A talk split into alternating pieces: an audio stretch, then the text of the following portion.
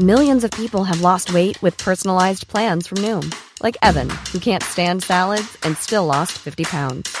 Salads, generally, for most people, are the easy button, right? For me, that wasn't an option. I never really was a salad guy. That's just not who I am. But Noom worked for me. Get your personalized plan today at Noom.com. Real Noom user compensated to provide their story. In four weeks, the typical Noom user can expect to lose one to two pounds per week. Individual results may vary.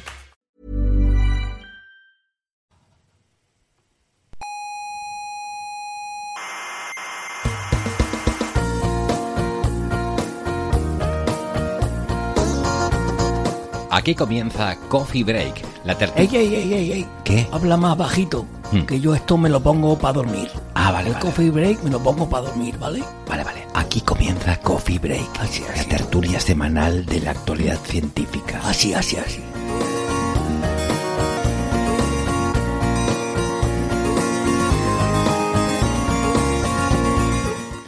Saludos, gente friki de toda la galaxia.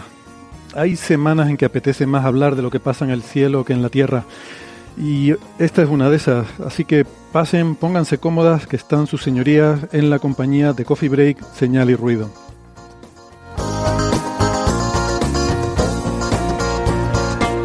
Tal semana como esta, pero de 1987, Sting publicaba su disco Nothing Like the Sun, Nada como el Sol, Qué deliciosa coincidencia para abrir un programa en el que vamos a tertuliar largo y tendido sobre el Sol. Hablaremos también sobre la teoría del ensamblaje que pretende aplicar la física al estudio de sistemas biológicos. Del anillo de Einstein más lejano que se ha visto, que esto parece que está en Mordor, más lejos. Y del chorro del agujero negro supermasivo en M87. Bueno, todo eso y lo que surja, como siempre. Ya saben que tenemos una página web que es señalyrruido.com y en esa web están todas las referencias de todos los temas que tratamos cada semana, están todos los audios de todos los episodios anteriores y toda la información para contactarnos en redes sociales, eh, ver la información de dónde se puede escuchar este programa por la radio, eh, cómo seguirnos en Facebook, en Twitter, en Instagram, dejarnos sus preguntas, dudas, consultas, críticas, lo que tengan. Eh, vamos a pasar ya a presentar a nuestros contertulios de hoy. Eh, y eh, bueno, voy a empezar por nuestros eh, invitados. Hoy tenemos a Valentín Martínez Pillet, que es director del Observatorio Solar Nacional de Estados Unidos. Hola, ¿qué tal Valentín? ¿Cómo estás? Hola, buenos días para mí. El día está comenzando aquí. Sí, ya veo ahí en- detrás de la ventana, la ventana detrás de ti, un cielo soleado típico de Boulder. eh, em, sí, ¿no? Sí. eh, Pues gracias por, eh, por conectarte. En fin, eh, no sé, son siete horas de diferencia lo que tenemos ahora, ¿no? O sea, debe ser como tus ocho de la Canarias mañana. son, siete, son, son las 8 de la mañana, 8 y 10. 8 de la mañana, bueno, pues, pues gracias por estar aquí tan madrugador. Eh, bueno, un poquito más cerca tenemos a Javier Rodríguez Pacheco. ¿Qué tal, Javier? ¿Cómo estás? Hola, muy bien. Por aquí, a diferencia de Boulder, en las cercanías de Guadalajara, España, cayendo la del pulpo de agua y de viento. Sí, sí. Vaya contraste de Pero meteorología, ¿no? Porque decías que hay una tormenta allí con vientos fuertes, Sí. con mucha lluvia.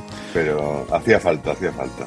Muy bien. Javier es eh, investigador en física solar, es profesor en la Universidad de Alcalá de Henares y es, eh, de hecho, el investigador principal de uno de los instrumentos de la sonda Solar Orbiter de la Agencia Espacial Europea, el instrumento EPD, el detector de partículas energéticas. Además, creo que ustedes dos, Valentín y Javier, eh, se conocen desde hace mucho y que, eh, no sé, estoy tentado de pedirles que nos cuenten historias sobre la noche lagunera, pero creo que, no sé, si da tiempo, al final, si da tiempo, les haré algunas preguntas sobre eso. Una Eh, mala idea. Si hay tiempo. Em, seguimos con las presentaciones. Tenemos en Málaga Francis Villatoro, que es físico informático, doctor en, en informático, doctor en matemáticas, sí, siempre me lío. ¿Qué tal, Francis? ¿Cómo estás? Pues muy bien, aquí estamos en Málaga. Hoy tenemos un día nublado. Se espera que dentro de unas horas llueva. O sea, lo mismo cuando está acabando Coffee Break para eh, reforzar que ha acabado, empezará a caer una gran tromba de agua y, después parará. Ya mañana no llueve. Y por lo demás, muy bien. Y por cierto, recordar a los oyentes que quizás no lo sepan que Boulder está en Colorado, más o menos en el centro de Estados Unidos. ¿eh? Para que tengan una cierta idea de dónde está eh, Boulder, porque bueno, no todo el mundo sabe dónde está. Pues deberían. Un poquito al oeste, un poquito al oeste. Justo al pie de las montañas rocosas, donde, donde Señor, empiezan las las mon- tengo delante de mí. Es fácil, donde se ve en el mapa toda esa zona montañosa, las montañas rocosas, ahí donde empiezan, ahí está Boulder. Y en Santiago de Compostela tenemos a José Edelstein. ¿Qué tal, José? ¿Cómo estás? Hola, Héctor. Hola, compañeros todos. Bueno, eh, muy bien. Acá ahora paró de llover, pero lleva 48 horas con el diluvio universal que aparentemente está trasladándose al sur de España. Pero no, no, no sé si quedará algo en las nubes para llover por allí, porque ha llovido todo. O sea, había inundaciones que hace muchos, muchos años que no se veían. Pues nada, yo a ver si aquí llueve un poquito, que nos vendría bien. Para mañana está previsto que empiece a llover porque llevamos un par de semanas de, un calor agobiante. Y, pero bueno, parece que va, ya hoy está empezando a remitir y que igual mañana ya incluso tenemos lluvias, así que serán muy bienvenidas. Bueno, como bienvenidos son todos ustedes. José es doctor en ciencias físicas, es físico teórico, profesor en la Universidad de Santiago de Compostela. Bueno, pues nada, eh, hechas las presentaciones, gracias por estar todos aquí. Vamos al lío, que hoy tenemos muchas cosas.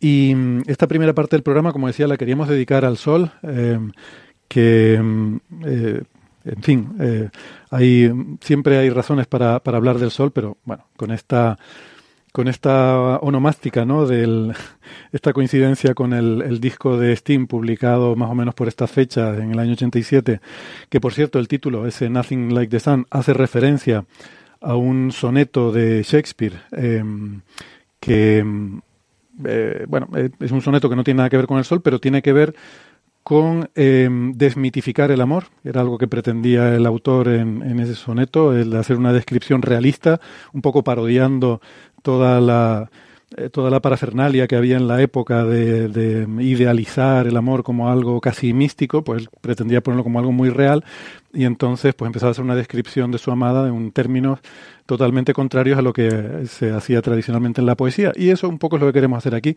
desmitificar el sol, desmistificarlo y em, conocerlo mejor eh, lo que es en realidad, ¿no? Para empezar, em, Valentín, habíamos comentado la semana pasada que igual íbamos a tener eh, una buena noticia que contar.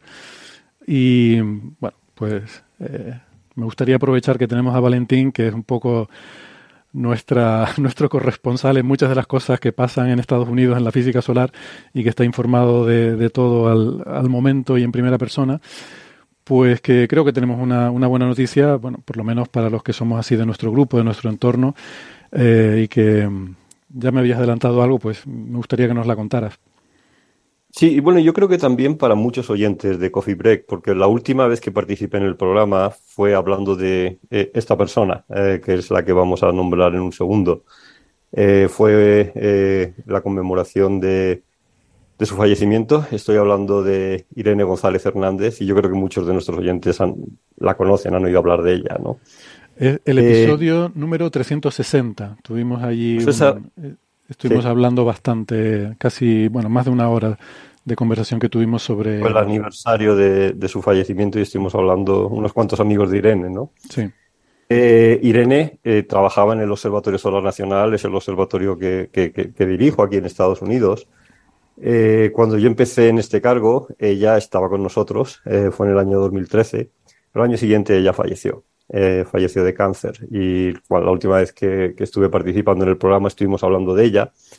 Lo que puedo anunciar hoy, eh, que es una noticia, es una noticia que está ya en Internet y es una noticia que necesita una confirmación final, pero que yo ya he hablado con lo que se llama el Comité de Física Solar aquí en Estados Unidos y estamos de acuerdo en que eh, a partir de ahora, este Comité de Física Solar va a tener un premio que va a llevar el nombre de Irene González Hernández. Es un premio que se va a conceder a los físicos solares que estén en la mitad de su carrera profesional. Eh, este comité, que es el SPD, el Comité de Física Solar, eh, tenía ya un premio para los que estaban empezando su carrera, que era el premio Karen Harvey. Karen Harvey sí. Eh, tenía un premio para aquellos que están más en las fases finales de su carrera profesional yo estoy mirando dónde podría tocarme a mí. Yo estoy en esa fase, en la fase final. ya no me toca este. De la, eh, eh, de la mitad de la carrera profesional. Va a haber uno nuevo que empezará el año que viene, en el 2024, eh, que va a ser el premio para físicos solares en la mitad de su carrera profesional, que será el premio Irene González Hernández, y se va a dar cada año. Mm. La propuesta la hizo un amigo y colega eh, de Javier, es el investigador principal de la sonda Parker Solar Probe, eh, Noradin Rawafi, es el eh, project scientist ahora mismo, de, Parker Solar Probe hizo la propuesta de eh, que llevara el nombre de Irene, precisamente porque Noradin también trabajaba en el Observatorio Solar Nacional y la conocía bien. Irene falleció en, su, en la mitad de su carrera y en el campo de la física solar hizo una serie de contribuciones que ya hemos comentado y yo creo que es importante que diga al menos la principal, que todavía es muy relevante en nuestro campo, que fue la capacidad de calibrar magnéticamente las ondas acústicas en el lado oculto del Sol. La aerosismología tiene una capacidad de poder ver qué hay en el lado oculto del Sol, que es algo que si lo piensas un poco es fascinante. ¿Cómo es que somos capaces de ver un poco, de intuir qué es lo que hay en el lado que no vemos del Sol? Pues gracias a la aerosismología, que sería un poco parecido a los terremotos terrestres, no voy a entrar más en detalle, pero podríamos discutirlo, somos capaces de decir si hay campos magnéticos, manchas solares en el lado oculto del Sol pero lo que vemos son perturbaciones de potencia acústica y pasar de perturbaciones de potencia acústica a campos magnéticos a intensidad en Gauss es lo que hizo Irene. Esa calibración todavía se utiliza, es muy importante de hecho para, la misión Solar Orbiter. O sea que ella tuvo contribuciones muy relevantes en el campo de la física solar, falleció cuando estaba en la mitad de su carrera y el Comité de Física Solar de Estados Unidos ha decidido unánimemente que, que va a llevar su nombre, con lo cual lo podemos anunciar aquí eh, y en el 2024 será la primera vez que se otorgue. Maravilloso. Además, sabes una cosa, eh, mañana sería el cumpleaños de Irene. Ah, pues eso no lo sabía, fíjate tú. Eh, bueno, yo sé que tienes contactos con su familia porque ella era de Tenerife. ella era de ICOT, ¿no? De, no, de, la Orotava. De la Orotava. ah, del norte. Bueno, pues si les puedes pasar esta noticia, es un placer. Yo estoy absolutamente honrado de que eh, lleve su nombre, he intentado consolidar, eh, porque fue una propuesta de, de Noradin Rawafi, como he dicho, de la misión Parque Solar Pro, pero yo contacté al Comité de, eh, Física Solar de, de aquí de Estados Unidos y ya hemos consolidado que va a llevar su nombre. Necesita una aprobación final por lo que se llama la AAS, la American Astronomical Society, pero vamos, que lo, damos todo por hecho, que va a llevar el, el nombre de Irene. Muy bien, pues gracias a Nureddin y a toda la gente. Bueno, Nureddin que también ha estado en el IAC, no sé si llegó a estar como postdoc o, como visitante, pero, pero sí que estuvo, ha pasado periodos de tiempo. Eh, por eso yo lo, eh, conozco y, eh, Empezó con la misión SOHO y fue el que hizo algunos estudios de señales Hanle. Mm. Cuando SOHO rotaba, cuando rotaban el satélite, la espectroscopía que hacían al rotar el satélite tenía sensibilidad a la polarización. Es uno de los instrumentos de SOHO que no tiene sensibilidad a la polarización, pero por la rotación que hacen del satélite tenían sensibilidad a la polarización y esa fue la tesis de Noradin, con lo cual tiene una conexión con todos los que hacen eh, efecto Hanle en el, en el IAC, efectivamente. De acuerdo. Y pues nada, pues en fin, eh, me parece maravilloso esto que exista este, este premio, este reconocimiento de, bueno, de, en Estados Unidos, ¿no? Que un país que, que sí que suele cuidar mucho de estas cosas, ¿no? Y suele ser suele ser agradecido y suele suele tener homenajes y reconocimientos con las personas. Eso es algo que marca una diferencia enorme entre lo que es el mundo eh, hispano y por hispano me refiero a España, el mundo científico en España, que es el que yo conozco mejor frente al mundo anglosajón, el americano, pero yo sé que también es en, el Reino Unido y en otros países. Eh, que estos reconocimientos existen a muchos niveles eh, y aquí se están dando este tipo de premios, reconocimientos constantemente. Incluso en nuestro observatorio todos los años damos reconocimientos a gente que ha estado un número de años con nosotros, a gente que ha conseguido un cierto hito. Eh, eso no existe en el mundo hispano y yo creo que se podía adoptar hasta cierto punto un poquito porque reconocer el trabajo de la gente es algo que, es muy importante. Mm. Se hace mucho menos en España. Bueno, a mí me dio mucha alegría cuando me enteré de todo esto. Eh, ya estuvimos hablando, invito a los oyentes que tengan interés en el episodio 360, como digo, de quién, eh, quién fue Irene. Pues para, para muchos de nosotros fue una gran amiga, una, eh, una colega, una persona muy relevante. hoy en día su campo a lo mejor lo llamaríamos heliosismología oculta, oscura, ¿no? con, el, con esta esta costumbre que era de llamar las cosas oscuras las que pero bueno que mm, me parece, en fin, maravilloso que exista este reconocimiento y, y, por supuesto lo transmitiré a las personas relevantes. Yo pensaba que ya lo sabrían y gracias Valentín porque estoy seguro de que como director del NSO eh, habrás tenido que hacer tu lobby y, y apoyar esta, esta candidatura.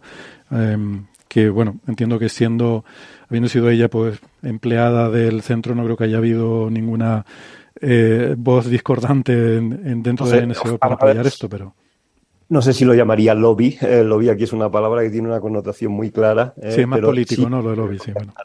Y eh, he tenido que contactar al comité al, del, del, SPD, al comité de la física solar eh, aquí en Estados Unidos, pero ha sido muy fácil. Todo el mundo apoya eh, el utilizar, usar, dar el nombre de Irene a este premio y no he tenido que, emplearme muy a fondo para conseguir eh, que lleve su nombre. Y como digo, la propuesta no fue mía. Eh, y cuando me enteré, porque de hecho la noticia es más o menos pública, hay una página web donde lo, lo describe.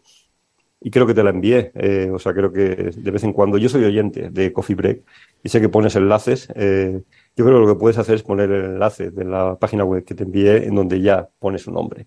Todavía pone provisional, pero ya lo he hablado con ellos y solo pone provisional porque necesitamos esa última aprobación del eh, Comité Superior de la Astrofísica Global aquí en Estados Unidos. Muy bien. Pues nada, genial. Me alegro mucho con esa noticia. Ahora animar a todos los científicos en estado intermedio de su carrera a que hagan un montón de cosas súper interesantes para que ganen estos premios.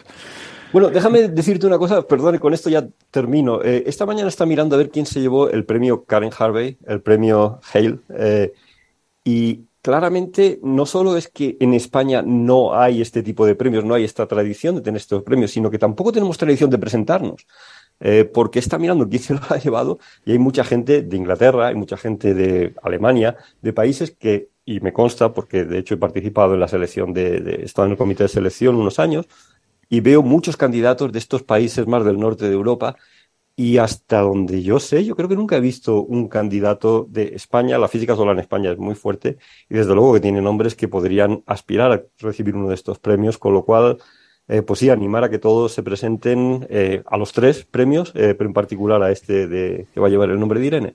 Uh -huh. El primero será el 2024. Quería comentar algo si puedo, ¿no? Claro, claro. Mi impresión es que en España todavía tenemos una filosofía de estar en la trinchera, en la que prefieres no asomar la cabeza, no recibas, digamos, una pedrada o, o, un balazo, ¿no? Porque sabemos cómo está el tema científico en España, mejorando, pero todavía en estado muy precario. Y sí que es verdad que dentro de las ciencias, como sabéis, cuando uno compara la cantidad de publicaciones, la astrofísica en España a nivel internacional es muy potente. Pero cuando miras dentro de la astrofísica y ves la física solar, el hecho de que tengamos ya un premio en Estados Unidos con el, el nombre de una investigadora española, el hecho de que tengamos un director de un observatorio nacional de Estados Unidos español que está aquí unido con, en, esta, en esta reunión, o que una misión de, de la Agencia Espacial Europea con NASA tenga dos instrumentos españoles a nivel de, de, de investigador principal, yo creo que da también una, una idea del peso que tiene la física solar y geosférica española a nivel internacional. ¿no? Sí, sí.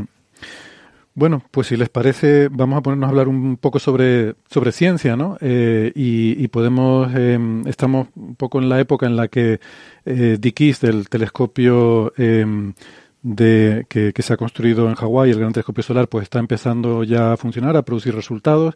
Y tenemos sobre todo estas dos sondas espaciales, eh, la sonda Parker de la NASA y la Solar Orbiter de la Agencia Espacial Europea, que, que están eh, pues eh, bueno, pro, proveyendo muchísimos eh, datos nuevos y una visión como no habíamos tenido antes de las inmediaciones de, de las inmediaciones del Sol, de, de la, corona extendida y mm, me gustaría pues que comentáramos aprovechando que están Valentín y Javier pues cuáles son lo que consideran más relevante de lo que de lo que estamos aprendiendo y de lo que se está empezando a entrever eh, con, con esta nueva instrumentación, ¿no?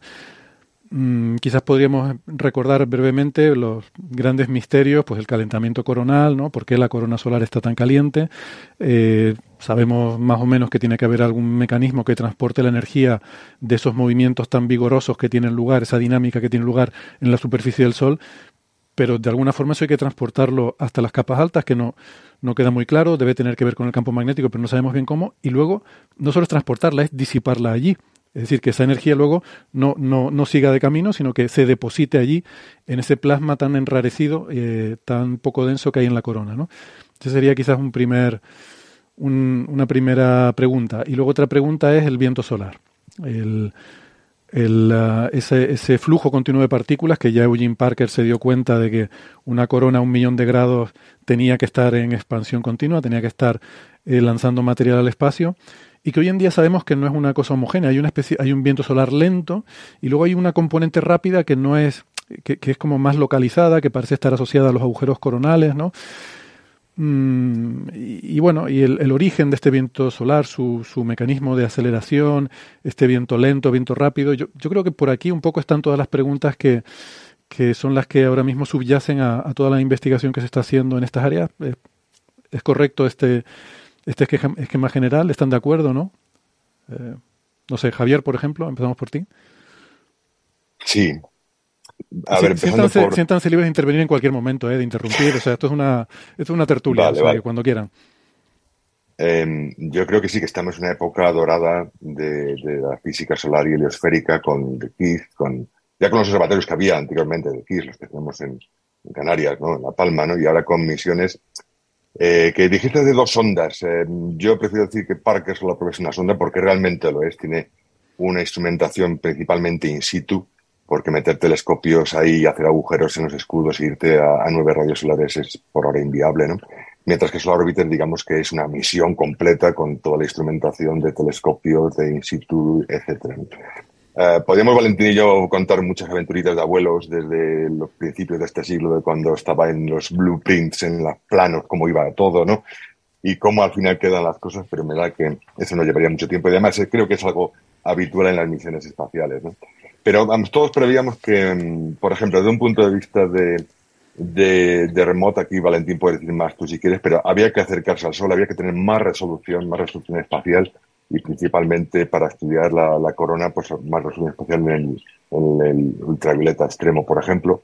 Y desde un punto de vista de in situ, de los que medimos partículas y plasma y campos, pues cuando estás a una edad astronómica, digamos que ya todo se ha diluido mucho, todo se ha mezclado mucho en esos 150 millones de kilómetros que nos separan, con lo cual el acercarte, ya sea como Parker en plan casi suicida a 9 rayos solares, o ya sea una distancia más moderada como Solar Orbiter a 0,28 unidades astronómicas, te permite observar los procesos o la huella que han dejado esos procesos en la atmósfera solar de una forma más clara.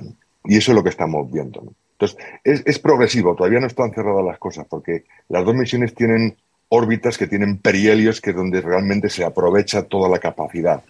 Parker tiene un perihelio aproximado de unos 90 días y Solar Orbiter de unos 180 días, con lo cual eh, tenemos todavía tiempo, como tocaremos madera, ¿no? para seguir avanzando en estas primeras eh, pistas que estamos recopilando sobre el origen del viento solar, que es una de esas preguntas que está en todas las propuestas de investigación desde hace pues, eh, seis décadas, ¿no? El calentamiento la corona, el viento solar, pero yo creo que por fin, por fin estamos ya acotando de una manera muy, muy efectiva, ¿no? Cuáles pueden ser las pistas que nos van a llegar a, a resolver el problema. Eh, pero Javier, una pregunta que te quiero hacer, porque sé que estás muy metido en, eh, con estas dos misiones. Yo lo estaba más en el pasado, ahora lo estoy menos. Eh, Parker Solar Probe termina el año que viene. Es 2025. En 2025. Eh, ok, esa no, es la fase, la fase nominal. Fase nominal, claro. Luego habrá que ver cuánto combustible queda. Okay. Ah, habrá que ver cuánto combustible le queda, ¿no? Para ver eh, cuánto tiempo puede mantener la actitud de la nave, ¿no? Que es fundamental. Pues veremos, veremos cuánto. Pero 2025 es eh, la fecha, bueno, el año de finalización de la fase nominal.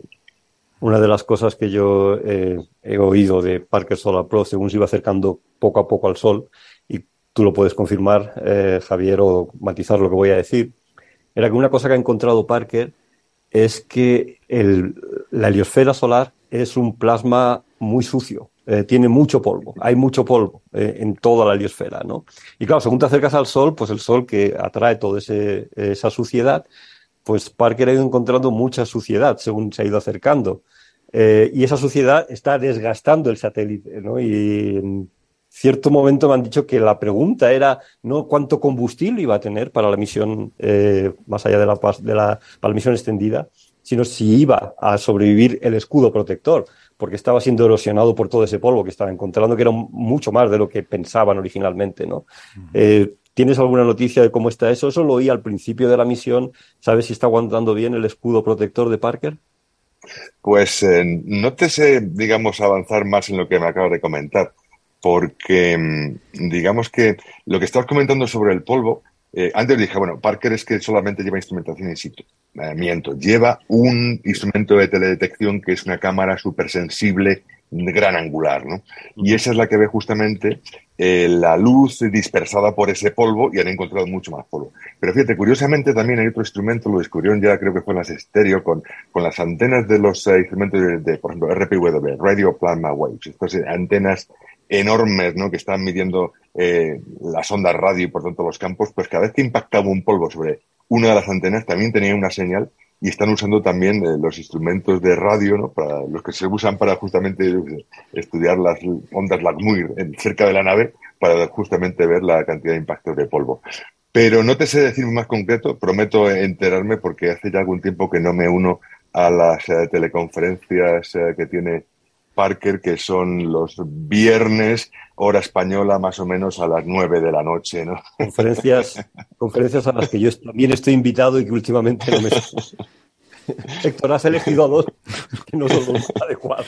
Pero, a ver, producción, tráiganme los buenos. No, espero, eh, espero, que alguien vaya, porque quizás están todos diciendo lo mismo. Sí, sí, sí, sí. siempre está hay más de eh, no, esto, 40 personas cada vez que me conecto, pero últimamente yo no he podido conectarme a estas, eh, a estas teleconferencias que hace la misión Parque Solar Pro, en donde también se comenta eh, Solar Orbiter. A mí me invitan más por, por Dickies, el telescopio está en Hawái. Eh, tal vez por decir algo de por qué están relacionados Dickies, Parque Solar Pro y Solar Orbiter. Eh, si lo piensas un poco, las dos misiones, Parque Solar Pro y Solar Orbiter, se están acercando al Sol. En la práctica, acercarse al Sol, ¿qué significa? Tener mejor resolución espacial. Como decía Javier, cuando estás a una unidad astronómica, todo lo que pasa en el Sol te afecta, porque todo se ha expandido y está todo mezclado, ¿no? Según te vas acercando al Sol, pues cada vez estás afectado por solo lo que ocurre en un sitio específico de la superficie solar.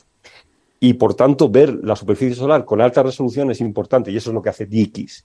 Eh, y eso es lo que hemos estado intentando combinar, seguimos trabajando eh, en eso. De hecho, Dikis se coordina con Parque Solar Pro y Solar Orbiter. Una coordinación muy importante que vamos a tener es el año que viene. El, en el 2024 hay un eclipse total solar aquí en Estados Unidos, el 8 de abril. Y Parker Solar Pro y Solar Orbiter están en cuadratura vistos desde la Tierra. Cuadratura significa que nuestra línea de visión eh, en el plano del cielo, Parker y Solar Pro, Parker Solar Pro y Solar Orbiter están en ese plano, están a 90 grados de nuestra línea de visión. Lo que significa que si Dikis puede observar la corona solar, como Dikis puede hacer, podemos ver la parte de aquello que luego Parker y Solar Orbiter están midiendo in situ. ¿no?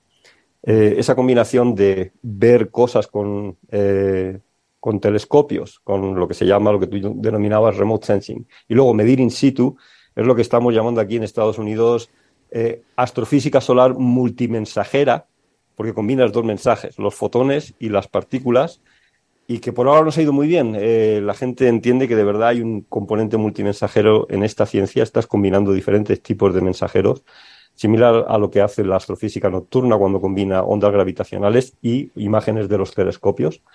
Eh, y de hecho nos han dado financiación por parte de la NSF, la National Science Foundation, para hacer este tipo de coordinaciones, ¿no? Pero lo que es importante aquí es lo que decía, que como se están acercando al Sol, eh, ven y están impactadas por cosas que pasan solo en una parte muy concreta del Sol, que es lo que estamos intentando ver con alta resolución y sensibilidad con el telescopio de Hawái. Déjame decir una cosa para, aclararle a la gente, eh, porque Valentín ya mencionó un par de veces que se están acercando lentamente al Sol y eh, no, no sé si la gente entiende cómo estas misiones en realidad están en órbita alrededor del Sol. E, ese irse acercando lentamente lo que quiere decir es que la órbita mm, la vas modificando. O sea, eh, son órbitas muy elípticas en las cuales el perihelio pasa más cerca del Sol. Eh, y luego se aleja, pues no sé, la, Parker, yo creo que él tiene el afelio en Venus, en la, órbita de Venus o por ahí, ¿no? Venus, en Venus. Todos llegan a Venus. Y, de hecho, usan a Venus para caer sobre el Sol. Claro. Eh, eh, cuando sales de la Tierra es muy difícil caer sobre el Sol porque llevas toda la velocidad de la Tierra que te la tienes que quitar, como se las están quitando, y a lo mejor era lo, que ibas a comentar, Héctor, es a base de encontrar a Venus. Entonces, ese, irse acercando al Sol lo que quiere decir es que progresivamente, eh, con esas maniobras gravitatorias, le vas mm, quitando energía a la nave para que sus perihelios sean cada vez más cercanos al Sol. Y, lo, y lo, lo divertido del asunto, cuando hablaba de la muerte, ¿no? de, cómo, de cómo acabará la sonda, cuánto combustible le queda, decía Javier, es porque el final de la sonda Parker está, tan cerca del Sol que necesita tener siempre el escudo, el escudo térmico como un parasol apuntando al Sol. Entonces la sonda necesita poder orientarse siempre para mantener ese escudo apuntando al Sol. En el momento en que no tenga combustible para hacer eso, Claro, seguirá en órbita, seguirá dando vueltas alrededor del Sol en la misma órbita que está, pero desde el momento que ya no pueda orientarse para poner el escudo en dirección al Sol, lo que va a pasar es que se va a chicharrar. El calor del Sol va a eh, vaporizar prácticamente la sonda y, eh, eso será lo que determine el fin de su vida. Yo, solo quería apuntar que lo de la asistencia gravitacional es todo un mundo, ¿no? Porque depende de la geometría, de cómo entre la nave en el campo de del planeta en cuestión, en este caso, por ejemplo, Venus, tú puedes ceder energía al campo del planeta, en este caso frenarte, que es lo que nos interesa cuando vamos al Sol, es decir, hay que frenar todo lo que decía Valentín antes, ¿no? O acelerarte como cuando tienes las Voyager y se aceleraban con los eh, pasos gravitacionales por Júpiter y por Saturno, ¿no? Con lo cual es todo un mundo el tema de la asistencia gravitacional. Mm. Bueno, suelo mencionar la anécdota de que originariamente la idea con Parker era ir a Júpiter para cuando era la ¿cómo se llama? La Solar eh, Probe Plus, ¿no? Plus. Sí. El plan original era ir a Júpiter para ahí hacer una asistencia eh, gravitacional con la que caer casi directamente al Sol. Eh, lo pasa. Y, esa es la forma más, ese es el camino más corto para ir al Sol. El camino más corto para ir al Sol desde la Tierra es irte a Júpiter y de Júpiter caer al Sol. Pero eso era muy caro. De lo que sea ir al Sol, perfectamente tienes razón. De hecho, voy a contar una anécdota de estas eh, Javier y yo, yo creo que está. Tú, estabas conmigo, Javier, en esta reunión en Norwich, eh, en Holanda, en donde está la Agencia Espacial Europea. Estaba con nosotros Bob Lynn, eh, y yo recuerdo hablar con Bob Lynn que él todavía estaba proponiendo Solar Pro Plus, donde la idea era efectivamente ir a Júpiter entonces pasar a medio radio solar. O sea, esa sonda iba a entrar a medio radio solar. Parque Solar Pro va a llegar a 9,5 radios solares y no va a acercarse mucho más y está teniendo los problemas que, estamos comentando que, tiene. Pues la, idea original era que con Solar Pro Plus iba a acercar hasta medio radio solar y iba a hacer solo una pasada, porque no estaba claro que pudiera hacer muchos más. Eh, pero lo que Bob decía era que un, un vuelo a medio radio solar nos iba a dar unos datos de una calidad tal eh, que iban a ser eh, la explicación o lo que necesitábamos para poder entender los mecanismos de, calentamiento coronal. Parker Solar Prof va a entrar a nueve radios solares, que es más o menos en donde hay una superficie importante, que no sé si podríamos hablar de ello, yo creo que es importante en el contexto de lo que estamos hablando, que es la superficie de Alden. Eh, y Parker Solar Pro está entrando en esa zona. La Solar Pro Plus de Boblin iba a entrar claramente en esa zona. Eh, esa zona está más o menos a 10 radios solares. Y esa es la zona en donde está produciéndose el calentamiento coronal y la, aceleración del viento solar. Esa es la zona en donde la velocidad del plasma es menor que lo que se llama la velocidad de Alben. Eh, la velocidad de Alben es la velocidad característica de cuando tienes un campo magnético, las perturbaciones se propagan a esa velocidad. Pues el plasma del, Sol, por debajo de esa zona, todavía no ha llegado a la velocidad de Alben. Luego, cuando ya empieza el viento solar, es super, es supera la velocidad de Alben. Y entrar entre la zona donde es subalbénico y superalbénico es absolutamente crítico. Es lo que iba a hacer la Solar Pro Plus, claramente entrando a medio radio solar. Parker Solar Pro va a entrar unas cuantas veces, pero no va a llegar sino hasta nueve radios solares. Pero al menos ya ha entrado. De hecho, ya cuando salió en las noticias, Parker Solar Pro ha tocado el sol, eh, y no sé si lo viste o lo comentasteis en el, en el programa. Tocar el sol significaba que había entrado en la zona subalbénica. ¿Cuántas veces lo ha hecho, Javier? ¿Diez veces ha entrado en esa zona subalbénica por ahora?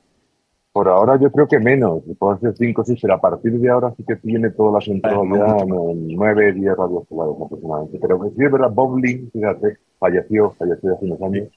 Era profesor en Berkeley y un crack de los electrones, sobre todo electrones ultratérmicos que salían del Sol y de las figuraciones, microfiguraciones. Y estuvo en el equipo de EPD al principio, porque al principio el EPD era una, un instrumento mitad estadounidense, mitad europeo, que luego cuando vino todo la crisis y vino todo el jaleo con el James Webb, pues NASA cortó grifo un montón de cosas y una de ellas fue, fue justamente la parte norteamericana, salvo SIS, que incluso SIS al final lo tuvo que rescatar la Agencia Espacial Europea, ¿no? Porque es un instrumento también clave. Pero con Boblin, mm, yo de verdad, eh, gran persona, gran investigador, ¿no? Y vino a Alcalá, pues al principio cuando estábamos configurando el instrumento, en la reunión yo iba y volvía a clase y un día me, cogió así por mano y dice, ver, ¿tú cuántas horas de clase das, a, das al, al, mes? Y cuando le expliqué, dijo, va a estar un poco apretado hacer IP y dar tantas clases, ¿no? Mira si consigues que tu universidad pueda bajarte un poco la docencia. Yo tuve que reírme claramente porque, en fin, la Universidad de Alcalá o en general una universidad española pública, comparado con cómo funcionan las universidades eh, de primera línea privadas americanas, pues no tiene nada que ver. Pero sí es verdad, la misión cuando era Solar Prof, uh, cuando era así Solar Prof Plus, iba justamente a Júpiter, se acercaba mucho más, pero NASA la metió en un cajón. Nos metimos en Solar Orbiter en Europa, NASA viene con nosotros, pasa la crisis de 2010-2011 y de repente vuelve a salir de un cajón la misión, pero en este caso como la estamos estudiando, observando ahora. Y NASA fue capaz en un plazo de seis años de sacar una misión que estaba en papel y mandártela y, en Europa nos quedamos como nos acaban de levantar totalmente pero por, por la izquierda, ¿no? Mm. Bueno, es bien conocido que NASA tiene una capacidad enorme de superar a la ESA. Cada vez que la ESA tiene una idea, NASA saca algo más atractivo y mucho mejor. Eh, y lo hace antes. y antes, sí. Mm. Em, sobre esto de eh, bueno, estos cambios que ha habido con, las misiones y tal, ¿no? Está, está bien. Eh, me, parece muy relevante lo que estaba mencionando Valentín, ¿no? Sobre la, esfera de Alben, que parece que es un poco esa superficie crítica que rodea al Sol, que realmente no será una esfera, ¿no? Supongo que será una, una cosa inhomogénea que depende de, de las condiciones, eh, las inhomogeneidades del viento y esas cosas. A menudo se suele decir que el viento solar es supersónico. Creo que lo correcto sería decir que es superalbénico, ¿no? Porque me, parece que genera confusión, eh, en el sentido de que... Yo creo que viene porque, como siempre dices, la velocidad en que puedes pasar información en el sonido, ¿no? Pues uh, supersónico. Y el equivalente sería la velocidad con la que puedes pasar información dentro del campo magnético en el fluido magnetizado, superalbénico, ¿no? Pero sí sería más correcto decir efectivamente superalbénico. o sea, es una comparación. Es la comparación de la velocidad del, de ese viento con la velocidad de las ondas que se propagan en el campo magnético. ¿no? Esa sería la comparación, lo que hace que sea sub o super eh, albénico.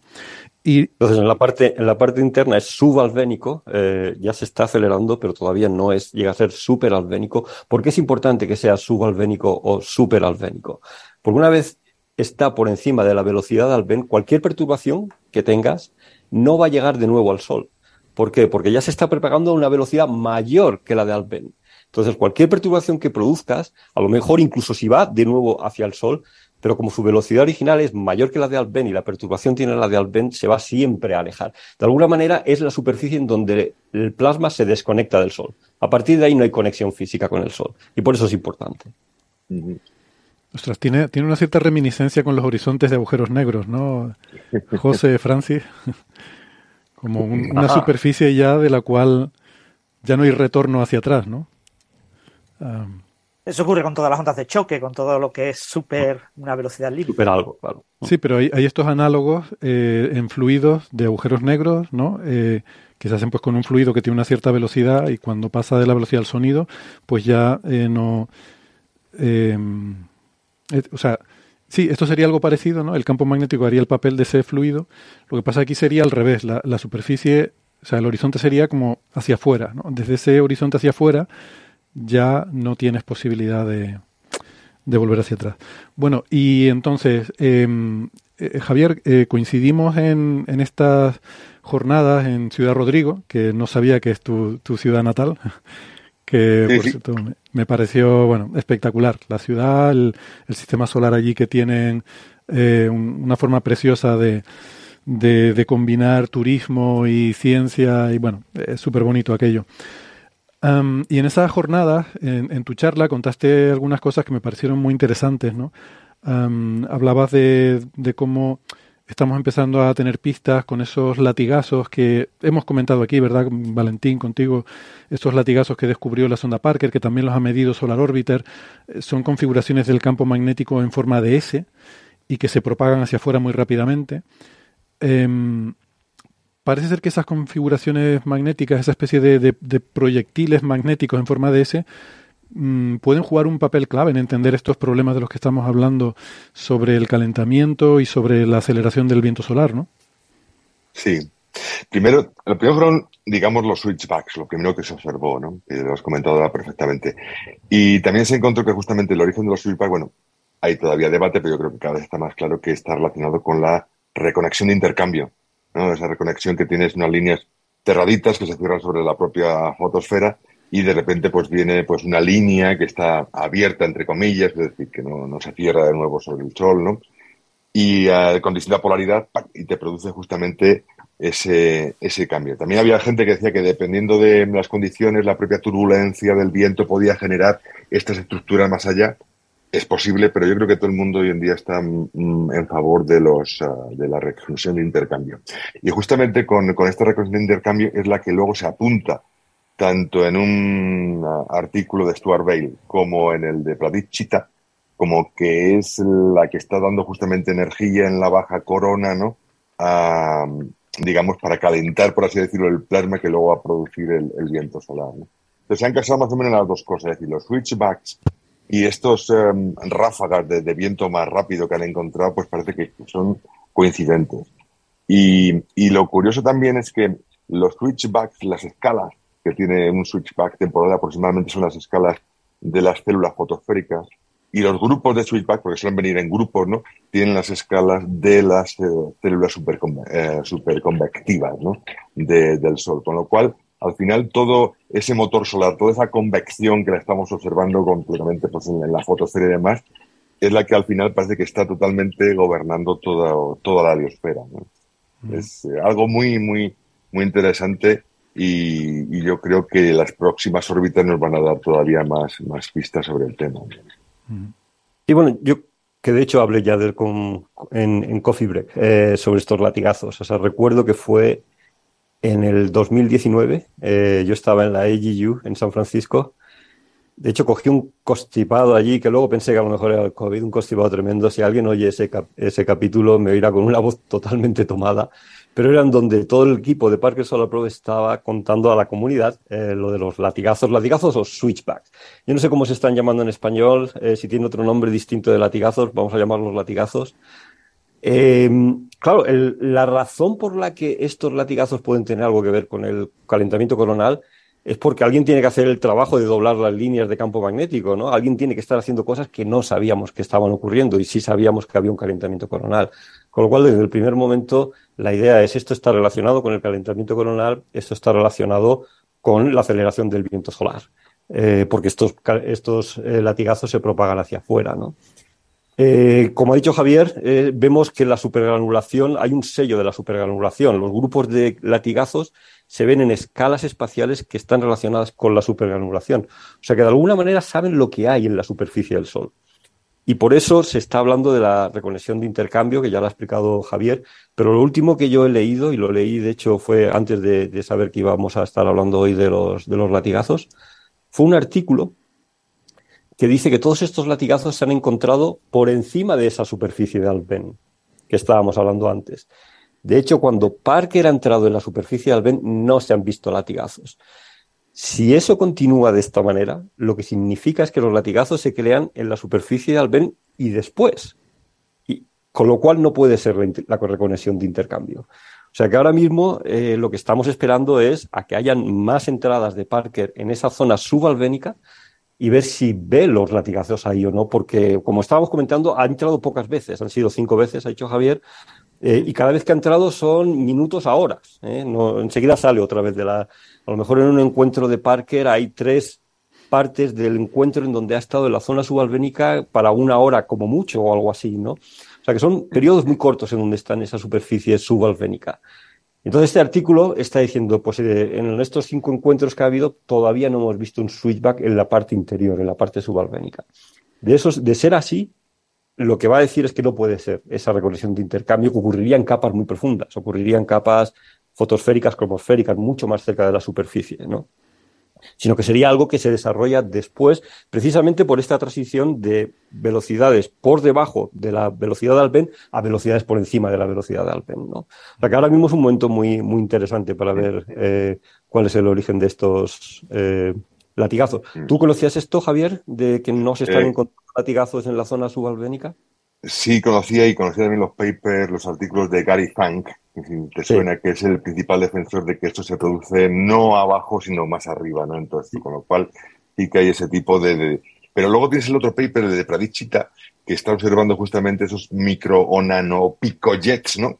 En las imágenes que tomó EUI en eh, marzo, creo que fue de 2022, en la que sí dice que muestran estructuras que encajan con las uh, reconexiones de intercambio. No todos han, hecho un, un, un, estudio estadístico de todas las imágenes que tienen de los pico flares, no todos muestran esa estructura.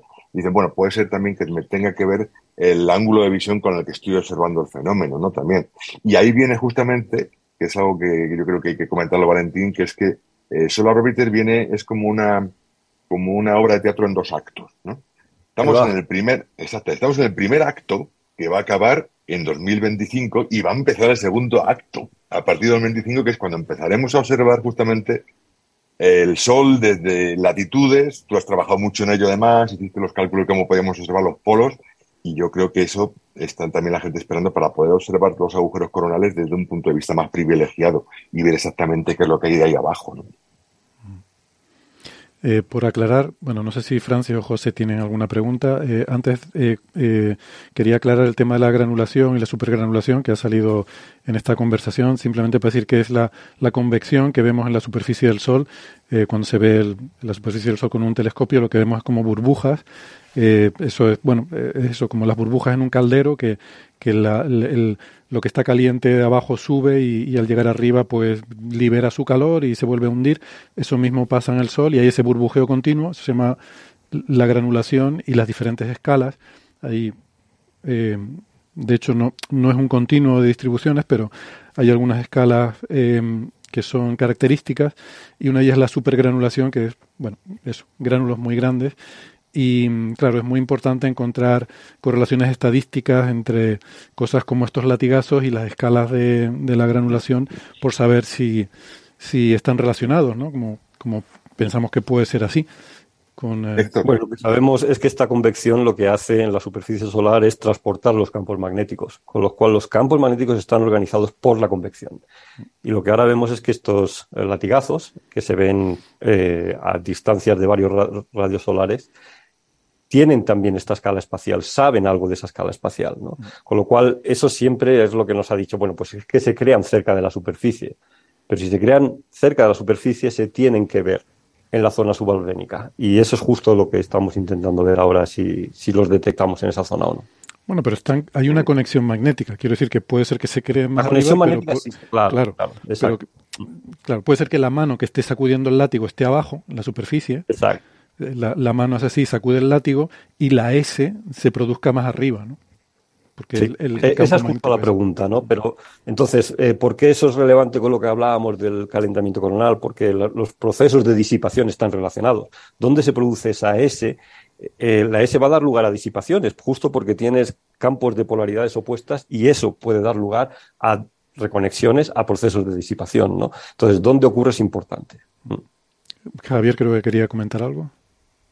Justamente lo que decía Valentín, que ahí justamente en los bordes de las células es donde el, fluido, que quien manda justamente es el fluido sobre el campo magnético, el campo magnético se ve arrastrado hacia los bordes y es donde se intensifica y donde pues es más fácil encontrar pues que una, un bucle, un pequeño bucle, pues se toque con una línea de campo que no está tan cerradita y vaya por ahí. Pero sí que es verdad, en el, en el paper de Pradip sí que comentan que lo que hace falta es encontrar esas eh, zonas bipolares a pequeña escala, es decir, justamente que los magnetógrafos, y van por decir muchas cosas, ¿no? Empiezan a identificar en alta resolución, es que esa zona está plagadita de pequeñas zonas bipolares que son las que pueden producir luego la, la reconexión e intercambio, ¿no? Bueno, lo que diré es que ese es el principal objetivo que estamos intentando hacer con el telescopio de Hawái, ¿no? Por supuesto. Cuando coordinamos con Parker o con Solar Orbiter es intentar ver en detalle eh, esos campos magnéticos en la superficie solar y ver si somos capaces de decir, bueno, pues si esto es lo que pasa en la superficie solar, esto es lo que tiene, lo que, tiene que pasar donde esté Parker o donde esté Solar Orbiter, que no es fácil. No. Pero justo es a lo que no, por lo que estamos coordinando, como decía antes. Este es el, eh, el santo grial de esa eh, física solar multimensajera que comentaba antes. Otro tema también que me gustaría comentar, eh, que es interesante, es lo dijiste antes, Héctor, que el viento solar tiene dos modos, el rápido y el lento, también tiene diferencias, si mides la temperatura, uno más caliente, el otro más frío, en composición, etcétera, pero que tradicionalmente se asociaba... A mí me, me, perturba mucho la diferencia en composición, ¿eh? O sea, yo puedo entender que tenga diferencia en... Bueno, lo, lo comentamos luego, termina lo que ibas a decir, pero eso me fascina mucho, que haya diferencia de composición isotópica incluso, ¿no? Lo cual a lo mejor indica, en fin, cosas ahí muy energéticas que, que están pasando. Pero bueno, termina lo que estabas diciendo, perdona. Luego sí que hablamos del tema de composición. Lo que quería decir únicamente es que tradicionalmente la, la imagen era, bueno, pues yo tengo agujero coronal, ahí tengo viento solar rápido, tengo, digamos, zonas donde el campo magnético se ve cerrado, lo que llaman los helmet streamers, que serían como las corrientes de casco. Es decir, cuando ves la corona, esas zonas que se prolongan pero que se cierran, que son curvas y que luego parecen emitir como algún tipo de, de, rayo, ¿no? Y que decían, bueno, pues el viento solar lento se origina ahí. Pero justamente uno de los primeros papers que sacó Parker cuando tuvieron, digamos, apoyo, como comentaba, desde tierra, es que vieron que estaba conectado con un minúsculo agujero coronal, ¿no? Estaba situado a bajas latitudes y justamente al pasar por ese minúsculo agujero coronal se encontraron con viento solar pero lento. Con lo cual, a lo mejor el paradigma no es mm, agujeros coronales, viento solar rápido. No, a lo mejor es que tienes agujeros coronales polares o grandes. Sí, no hay perturbación de ningún tipo a las partículas que desde abajo están saliendo, mientras que en estos otros pequeñitos que están rodeados por zonas que son líneas magnéticas cerradas, regiones activas, hay otro tipo de procesos que hacen que esas partículas pierdan energía y no alcanzan las velocidades de, los ah, chorros rápidos. de nuevo, hace falta más órbitas, lo que hablaba antes Valentín, apoyo desde tierra, cuando estemos en cuadratura, poder ver justamente dónde puede estar conectado y decir, ah, estás conectado a esta zona y estás midiendo esto. Eso es fundamental, es una piedra de roseta, por así decirlo, de todo esto.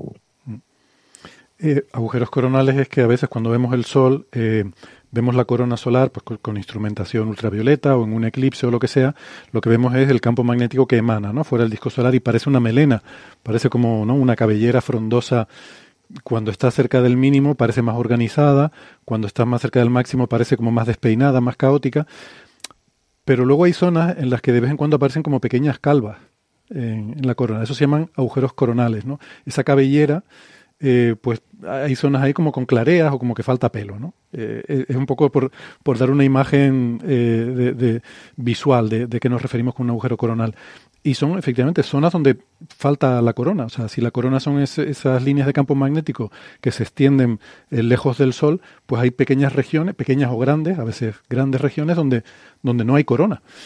Y, y claro, esas regiones son particulares, se dan sobre todo en los polos, ¿no? Y por eso decía Javier de estas regiones en los polos, y parece ser que están asociadas, por lo que, en fin, creemos que sabemos, con que de ahí emana el viento solar rápido, eh, que es esa componente, en fin, más veloz, con diferencias en temperatura, en composición, y a lo mejor se pensaba que era que la corona eh, de alguna forma actuaba como una especie de, paraguas que impide que esa parte más energética del viento solar eh, emerja, y donde hay un agujero, pues ahí sí que sale directamente, ¿no? Pero ahora, por lo que nos está diciendo Javier, eh, no sé cómo lo ves tú, Valentín, parece que, bueno, que eso a lo mejor hay que matizarlo, ¿no? Sí, sí, exacto. No, yo eh, creo que lo que dice Javier de que esto hay que matizarlo eh, es correcto y sobre todo por esas observaciones de los primeros encuentros de, Parque Solar Pro. Pero una cuestión que quería decir es que estos agujeros coronales son también corona, o sea, tienen millones de grados. Son, la temperatura es alta, está a millones de grados. Lo que no tienen son eh, líneas cerradas, líneas de campo magnético que salen del Sol y enseguida se curvan y vuelven a entrar al Sol. Tienen campo magnético, pero ese campo magnético está, utilizamos el término abierto. Eh, son líneas de campo magnético que forman la heliosfera, son las líneas de campo magnético a la que la Tierra está conectada la mayor parte del tiempo, son líneas de campo magnético que llegan y pasan a Plutón y seguramente se conectan con el campo magnético de la galaxia. O sea que son zonas magnetizadas también los agujeros coronales y precisamente lo que es es mucho más simple. O sea, hay una corona, hay un pelo, pero el pelo está eh, de punta. ¿eh? Eh, y, entonces es, es, una zona magnética mucho más simple y por eso de que es mucho más simple pensamos que es ahí donde se eh, genera este viento solar rápido, que sería un proceso simple en donde siempre sale el viento solar con la misma velocidad, unos 700 kilómetros por segundo, cuando se mide aquí en, a una unidad astronómica. El viento solar lento, las zonas de viento solar lento surgen de zonas magnéticas mucho más complejas y hay una variedad mucho más grande de velocidades y de composición química. Eh, déjame conectar con la composición química. La, composición química es fundamental porque incluso para los latigazos, seguramente el origen de estos latigazos lo vamos a entender a través de la composición química que midamos en esos latigazos. Parker Solar Prof ha encontrado, lo que pasa es que su, capacidad de medir composición química es muy pobre. Parker Solar Prof ha encontrado que en los latigazos, justo en la zona del latigazo, hay más helio de lo que hay en el resto de la línea de campo magnético esa sobreabundancia de helio, de nuevo, nos lleva a pensar que seguramente ha, surgido en el interior, cerca de la superficie solar, eh, muy dentro de esa zona subalbénica, porque es ahí donde sabemos que hay una abundancia de helio superior a lo que hay en el resto de la corona. O sea que poder medir bien cuál es la abundancia de los latigazos va a ser importantísimo a la hora de decir cómo se genera en el Sol. Y ahí Solar Orbiter es el que tiene de verdad capacidad de, medir bien todas esas eh, propiedades de composición Química Parker Solar Pro lo iba a hacer, pero ese instrumento lo quitaron al final eh, y solo mide partículas alfa, solo mide helio. Solar Orbiter tiene, una, tiene el Heavy Ion Sensor, creo que se llama, eh, ¿no? corrígeme si no estoy correcto. Que sí puede medir otras especies, ¿no? Y que lo que no sé es si ya ha podido encontrar estos latigazos y poder medir la composición química de los latigazos, pero es una de las cosas que, estoy seguro que el equipo de, de Solar Orbiter está intentando hacer, ¿no? Sí. GIS forma parte de, otra suite, igual que es una suite, pues en GIS forma parte de SWA, que es Solar Wind Analyzer, que tiene a GIS, que justo me ha dicho, pues eh, para estudiar los eh, iones pesados de, hacia arriba. Luego tiene uno de electrones y otro de, alfas y protones, principalmente. Esos son los tres que suele tener. Y es un instrumento con muy mala suerte. Es decir, ah, eh, tuvo problemas con su, con su ordenador, con su CPU desde el principio en, en, la instrumentación espacial, los ordenadores, que suelen encargarse también, aparte de entrada y salida de datos, se encargan también de, de, administrar potencia y en algunos casos de procesar datos, como en SOFI, tú lo sabes bien, se puede hacer en, en, vuelo, ¿no? Bueno, pues el ordenador es eh, para cualquier agencia espacial y con lógica una unidad crítica, en el sentido de que si casca el ordenador, casca todo un instrumento. si casca GIS, bueno, me pierdo justamente del de arriba, pero sigo teniendo electrones, sigo teniendo protones, sigo teniendo Pues si casca un ordenador es tremendo. Entonces nos obligan a llevar dos unidades, una nominal y otra redundante. Pues con SWA eh, entró en funcionamiento la redundante con muchos problemas desde el principio y recientemente han sido capaces ya de entender qué es lo que está pasando y le están poniendo remedio. Pero GIS es una unidad dentro de SWA que tiene problemas. Tiene una serie de problemas y en este momento está apagada y esperamos que ah, nos dijeron en la última reunión que en diciembre puedan volver a encenderla. Pero quiero decir que es un instrumento que va a tener mm, desafortunadamente muchos gaps, muchos huecos en los datos. ¿no? Ah, no lo sabía. Pues es una pena, porque yo creo que eh, caracterizar la composición química de los, latigazos, más allá de las partículas alfas, para entender lo que se llama, y no sé si te referías a, eso antes, eh, Héctor, el First Ionization Potential, el FIP, Effect. Eh, mm eh, era, fundamental eh, tener al GIS. sí, sí, que es bueno mencionar que lo que decía antes, que Solar Orbiter es como un full equipo, ¿no? un coche con todo el full equipo. Entonces, ahí tenemos, por ejemplo, parte de EUI, que es, eh, hace pues, espectroscopía, pero sobre todo imagen en ultravioleta, en el en ultravioleta lejano. Tenemos a SPICE, que SPICE es un, un espectrógrafo potentísimo, ¿no? Eh, capaz de, decirte, mm, estudiando justamente las líneas, qué abundancias estás teniendo ahí in situ y compararlas en teoría será la idea con lo que está midiendo SWA, ¿no? Mm. Eh, in situ. Eh, como, no sé si nos metemos muchos detalles, pero hablando de Spice, pero la ventanita de Spice, cuando la proyecta sobre el disco solar, es muy pequeñita. De eso sabes tú más que estamos en el Remote Sensing Group, Working Group, Valentín lo puedes explicar tú mucho mejor. Y, y, ya de por sí, si SWA funcionase 100% en todas las unidades todo el tiempo, aún así el casar justamente lo que la ventanita de Spice con lo que está observando Solar Orbiter, incluso en el perihelio en más acercamiento, tenía su, su cocina. ¿no? Bueno, pues nada, llegados a este punto, yo creo que vamos a hacer una pausita, nos vamos a tomar un descanso. Eh, quiero, en fin, darle las gracias, eh, sobre todo a Javier por haber participado hoy. Creo que nos tienes que dejar en este momento. Ha sido, ha sido un, placer, Javier. Hemos aprendido mucho. El mío. Y, y, pues nada, ya sabes dónde estamos. Cualquier noticia que tengas de Solar Orbiter, del EPD, tú ya sabes, me llamas y aquí la primicia antes que. No, antes no. Aquí no necesitamos darlo antes, pero sí darlo bien. Así que para darlo bien, tú vienes y nos lo cuentas. Estoy encantado y lo haré. Y si algún día hay que hablar de la noche lagunera de los finales 80 con Valentín, pues fin. Lo tenía, tenía aquí una lista de preguntas. Un monográfico, ¿no? Tenía, tenía aquí la lista de preguntas, el búho, el, el Troya, aquí todos los pubs y esto, y, bueno, pero nos hemos quedado sin tiempo, entonces ya lo dejamos para el próximo. Ya en otro programa, ya en otro programa. La Qué pena. Eh, Valentín, tú sí, te puedes quedar unos minutitos y hablamos también de Steve Kyle, solo, nada, unos minutitos más, eh, te lo agradezco. Bueno, pues vamos a hacer una pausita. ¿Estas laguneras, perdón, son con Brian May o, o no? O Uy, Las mías no, las mías no, pero sé que han habido, sé que han habido. Por ahí se cuentan historias, yo no, yo eso no sé. Bueno, nada, eso, una pausita y volvemos en un ratito. Eh, si nos están escuchando por la radio, recuerden que aquí ponemos el punto final de la emisión, pero tienen la cara B del programa que la tienen en la versión del podcast. Así que busquen el podcast, la cara B, y ahí seguimos después de la pausa. Venga, hasta luego. Un abrazo. Chao. Chao.